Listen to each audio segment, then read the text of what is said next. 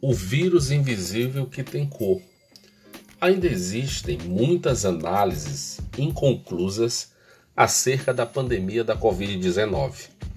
Os números robustos de infectados e mortes ao redor do mundo vêm causando comoções e fortes impactos psicossociais. Muitos especialistas escorrem na direção de que viveremos um novo normal, ou seja, podemos afirmar que teremos novas relações sociais e novos costumes.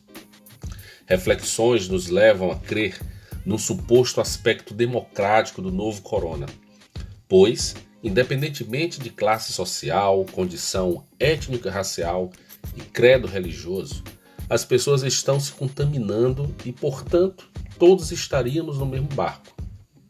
Seria verdadeira a afirmação de que o vírus não escolhe ninguém? Ou haveria um segmento mais suscetível ao contágio? Dados oficiais dão conta que nas últimas semanas no Brasil cresceram em até cinco vezes o número de vítimas por coronavírus de pessoas negras. Para se ter uma ideia, os dados coletados pela Agência Pública dos Boletins Epidemiológicos do Ministério da Saúde, que possui informações de raça e cor de internações e mortes, a última vez que tinham sido atualizadas foram lá em abril, final do mês de abril. O boletim do Ministério da Saúde, é, este que considera a desigualdade racial na pandemia, é, os óbitos por síndrome respiratória aguda grave, é, Covid por Covid. Em abril, vamos considerar o mês de abril, 62,9% foram as pessoas brancas, né? Uh, as pessoas negras, 34,3%. Demais uh, ficam por conta dos indígenas e os considerados amarelos. Em junho, os números eles praticamente vão inverter. 61,3% para as pessoas negras e 36,5% para as pessoas brancas, ou seja, para negros cresceram em 27 pontos percentuais.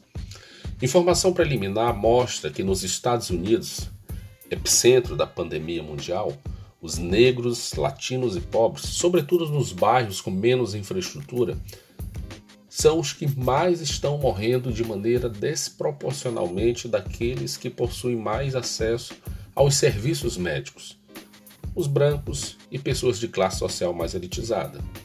O cineasta Davi Wilson, ao escrever para um jornal de circulação nacional, nos chama a atenção para o fato de que o Brasil e os Estados Unidos devem prestar mais atenção ao peso da pandemia sobre negros. Corroboramos com a sua tese de que desastres econômicos nacionais, o impacto sobre a comunidade afrodescendente é mais doloroso. Ademais, são fortes os traços de ligação, ligações culturais imbricados numa ancestralidade que extrapola os limites geográficos Há um ditado popular nos Estados Unidos que diz que quando a América Branca pega um resfriado, os negros desenvolvem uma pneumonia. Em São Paulo, epicentro da pandemia no Brasil, observa-se que nos bairros nobres o registro de contaminação é maior.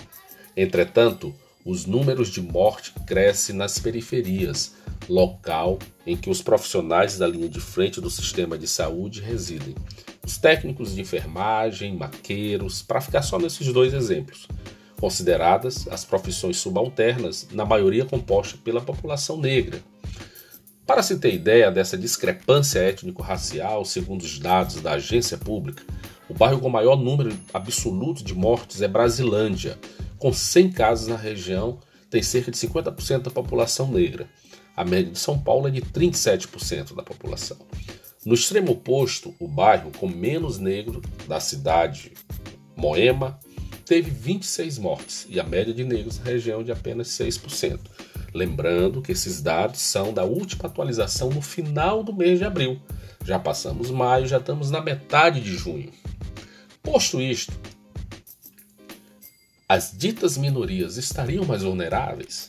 comparar o sistema de saúde dos Estados Unidos e o Brasil, os dois maiores contingentes populacionais negros, de negros e negras fora da África e que atravessaram séculos de escravidão de africanos, não obstante, sendo o Brasil construído em bases conservadoras de uma sociedade desigual em que o racismo estrutural se institui como a principal coluna de sustentação, não seria nenhuma surpresa chegarmos a essa triste constatação.